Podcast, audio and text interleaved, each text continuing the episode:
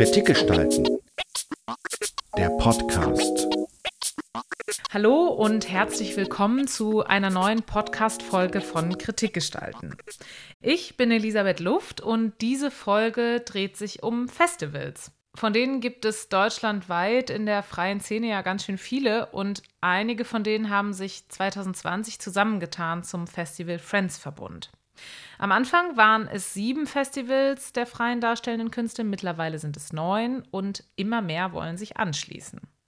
Im ersten Teil dieser neuen Podcast-Folge geht es deswegen darum, warum der Verbund gegründet wurde, wie die Zusammenarbeit bisher gelaufen ist und was sich die unterschiedlichen Festivals davon für die Zukunft erhoffen. Und um das herauszufinden, war ich im April 2022 in Stuttgart im Theater Rampe beim Festival Sechs Tage Frei, das wegen der Pandemie das erste der Festivals aus dem Verbund war, das seit der Gründung von Festival Friends vor Ort stattfinden konnte. Die Gelegenheit habe ich genutzt und ein paar Stimmen von den KünstlerInnen für euch eingefangen. Und da wir von Kritik gestalten, aber ja vor allem über die freie Szene in NRW berichten, ist für uns natürlich besonders das Festival spannend, das aus unserem Bundesland im Verbund dabei ist. Und zwar das Favoritenfestival aus Dortmund. Deswegen habe ich jetzt im September, kurz bevor das Festival angefangen hat, auch mit dem künstlerischen Leitungsteam der Favoriten gesprochen. Und zwar darüber, was so eine Vernetzung einem Festival in der freien Szene bringt und was sich die drei künstlerischen Leiterinnen von der Zusammenarbeit mit den anderen Festivals aus ganz Deutschland erhoffen. Das Gespräch hört ihr dann im zweiten Teil dieser Podcast-Folge. Und jetzt wünsche ich euch viel Spaß mit einer neuen Folge unseres Kritikgestalten Podcasts.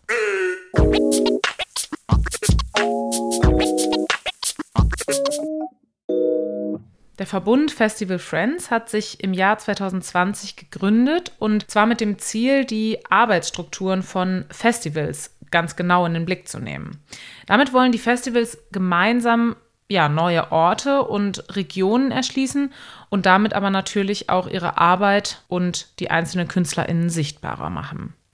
In Stuttgart hat mir die Direktorin des Verbunds, Silvia Werner, erzählt, wie Festival Friends entstanden ist die Idee gibt es seit 2016 der Festival Friends und sie hat sich tatsächlich aus einer freundschaftlichen Runde von FestivalmacherInnen heraus entwickelt, die einfach gesagt haben, wir mögen uns, wir verstehen uns, auch über das abendliche Premierenbier hinaus. Warum macht man da nicht irgendwas draus aus dieser Energie und warum können sich nicht auch Festivals miteinander irgendwie vernetzen und austauschen über verschiedene Aspekte? Das ist jetzt die Kurz-Kurz-Version, aber die Genese kommt tatsächlich aus einem freundschaftlichen, zugewandten, äh, wir würden gerne voneinander lernen, überregional. Wie macht ihr Festival? Was, wie denkt ihr Festival?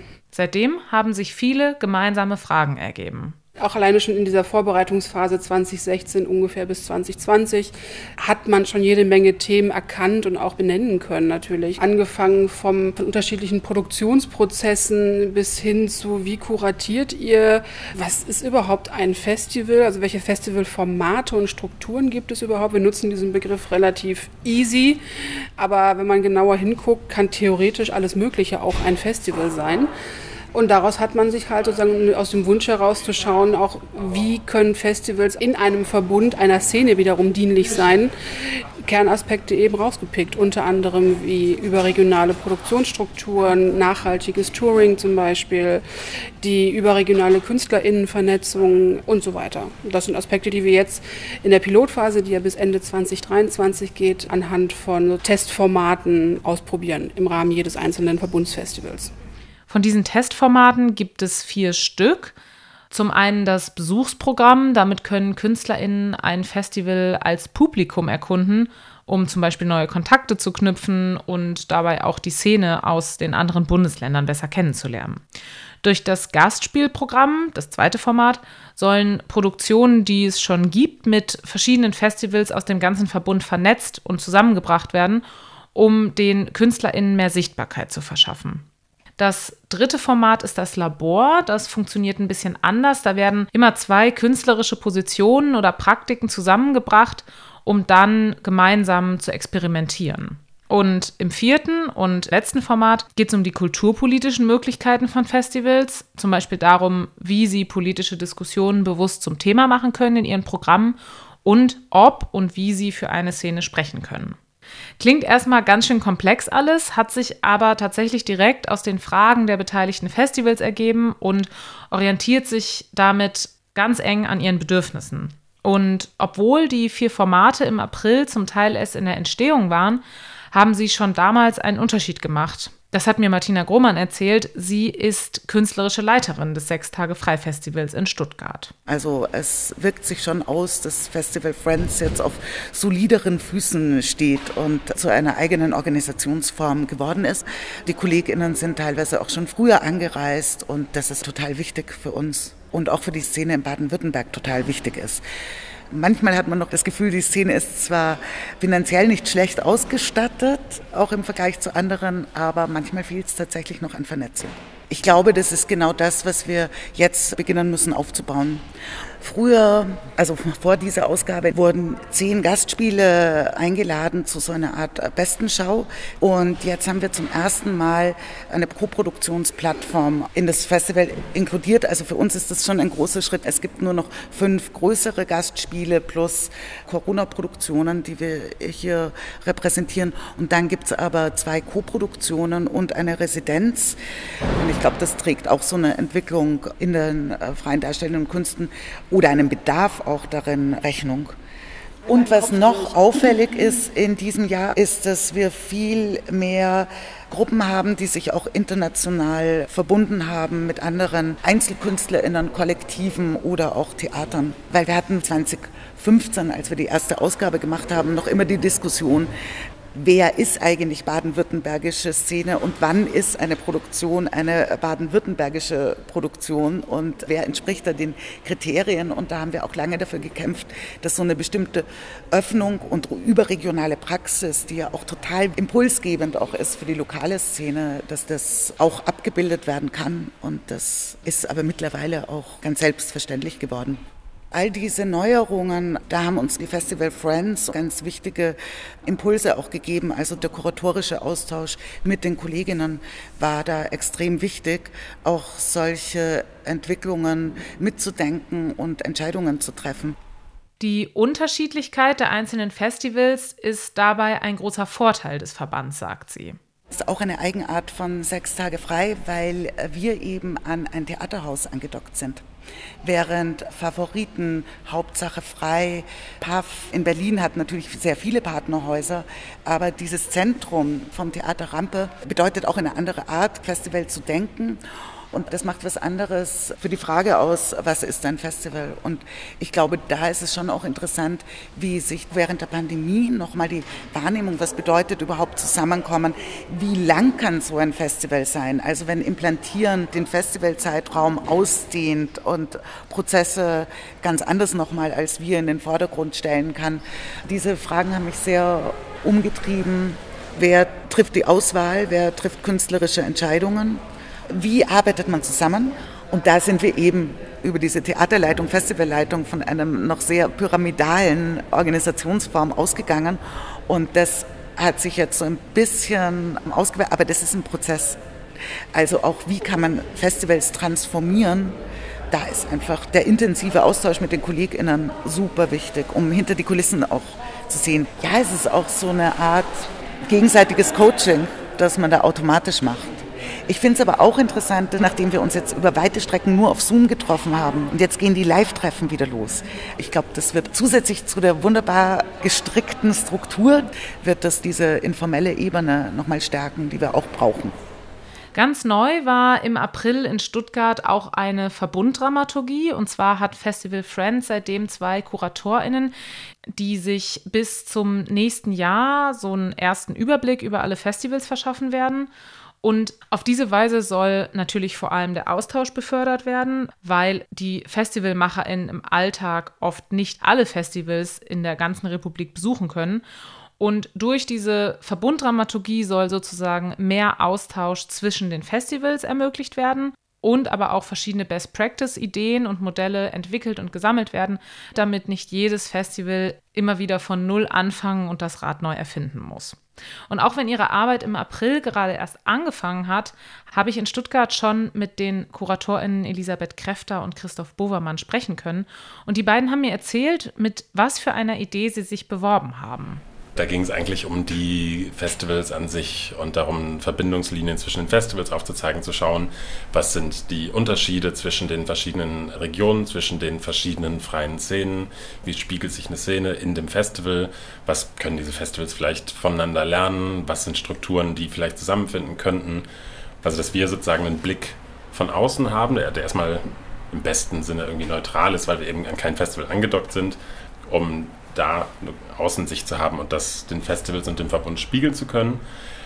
Jetzt wird sich unsere Arbeit aber hauptsächlich auf das Friends-Programm oder auf die Aktivitäten vom Netzwerk fokussieren. Das heißt, wir verfolgen die Programme, die auch bei allen äh, Festivals unterschiedlich sind. Also hier gibt es ja zum Beispiel den Besuch, aber es gibt auch Gastspiele, das Labor und genauer schauen, wie sich diese Formate in den unterschiedlichen Festivals so darstellen und was da Verbindungslinien sein können und natürlich, was, wie das in der Zukunft aussehen könnte, was sich daraus ergibt, was die Qualitäten davon sind. Ja.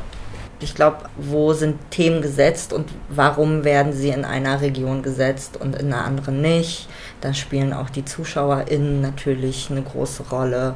Wird das angenommen, was angeboten wird? Warum funktioniert es in einer Region und in einer anderen nicht? Deswegen würde ich auch erstmal so ein bisschen zurücktreten von dem Wort Vergleichbarkeit. Natürlich kann man es vergleichen, um da irgendwie an die Punkte zu kommen, aber es soll eben nicht in eine wertende Richtung gehen.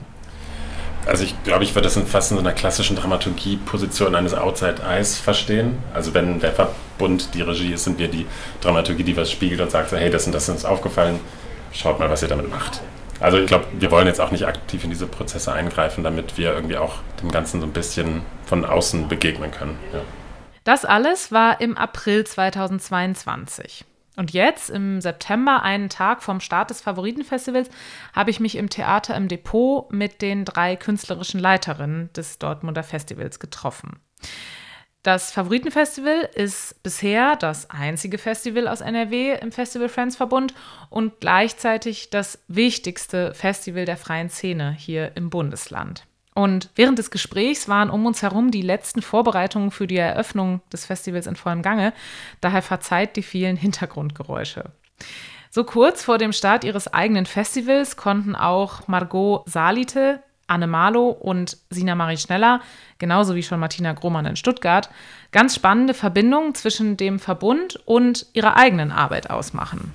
Also für uns ist der Austausch großartig, weil wir kulturpolitisch sehr viel lernen, sehr viel mehr mitkriegen. Also was passiert auf äh, Bundesebene, was sind gerade die Tendenzen, die Sorgen und die großen kulturpolitischen Programme und Richtungen und gleichzeitig uns aber auch besser mit den anderen Festivals solidarisieren können, weil wir da einfach persönliche Kontakte haben, wissen, wie die funktionieren oder man immer mal wieder punktuell die Gelegenheit hat, auch so das rauszufinden und nachzufragen, wie macht ihr denn das und das? Also ich habe das Gefühl, da ziehe ich wahnsinnig viel draus, dass wir sozusagen im Austausch sind über so Fragen, die sich natürlich viele VeranstalterInnen und FestivalmacherInnen stellen. Und darüber hat man halt ein super gutes Austauschmoment, gerade was so Barrierearmut angeht oder Fragen von Awareness zum Beispiel. Dadurch tragen sich so Ideen relativ schnell und unkompliziert weiter. Und ob die dann umgesetzt werden oder nicht, sind, glaube ich, ja immer dann Ressourcenfragen auch.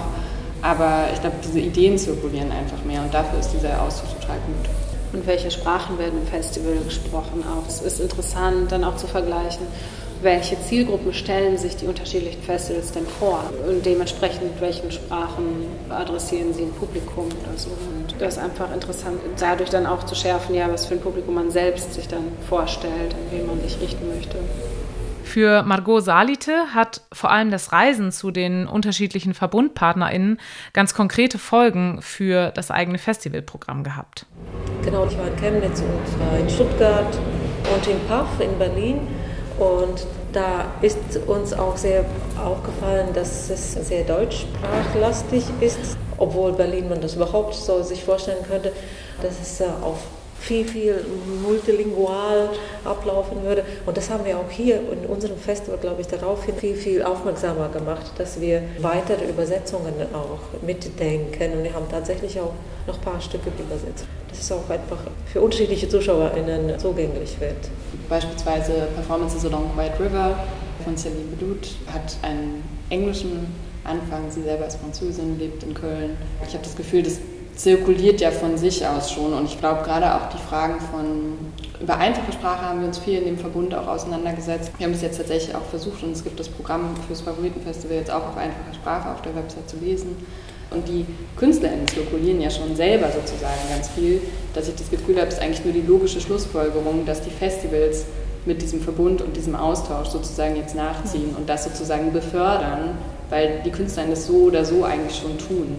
Natürlich ist Barrierearmut einerseits immer eine Frage des Budgets, aber andererseits geht es genauso auch immer um die Bereitschaft der Künstlerinnen und auch um die Beschaffenheit ihrer einzelnen künstlerischen Arbeiten, erzählt Sina. Wir haben ja Shishi Pop dabei mit dem Telefonkanon. Die haben direkt von Anfang an gesagt, macht denn auch was für sehbeeinträchtigte Menschen. Wir sind ein Telefonperformance, wir können, das bietet sich bei uns an. Also viele denken das mit, wo Sina Tossi denkt, Deskription für Sehbeeinträchtigte mit, eine Führung für Sehbeeinträchtigte durch das Bühnenbild. Also die Künstlerinnen, die die Ressource haben, so zu arbeiten, die denken auch sofort dann immer über eine Öffnung ihrer Arbeiten hinsichtlich aller möglichen Barrieren nach.